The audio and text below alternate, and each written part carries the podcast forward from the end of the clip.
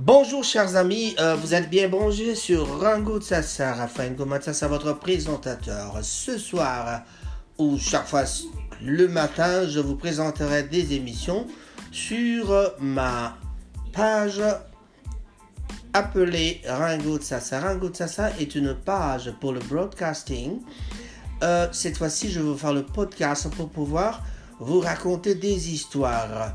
Chers amis, auditeurs, chers amis internautes, je vous remercie de votre présence ici, derrière ce mur qui nous sépare. Je dis et je m'excuse pour tous ceux qui seront peut-être offensés. Merci et au revoir.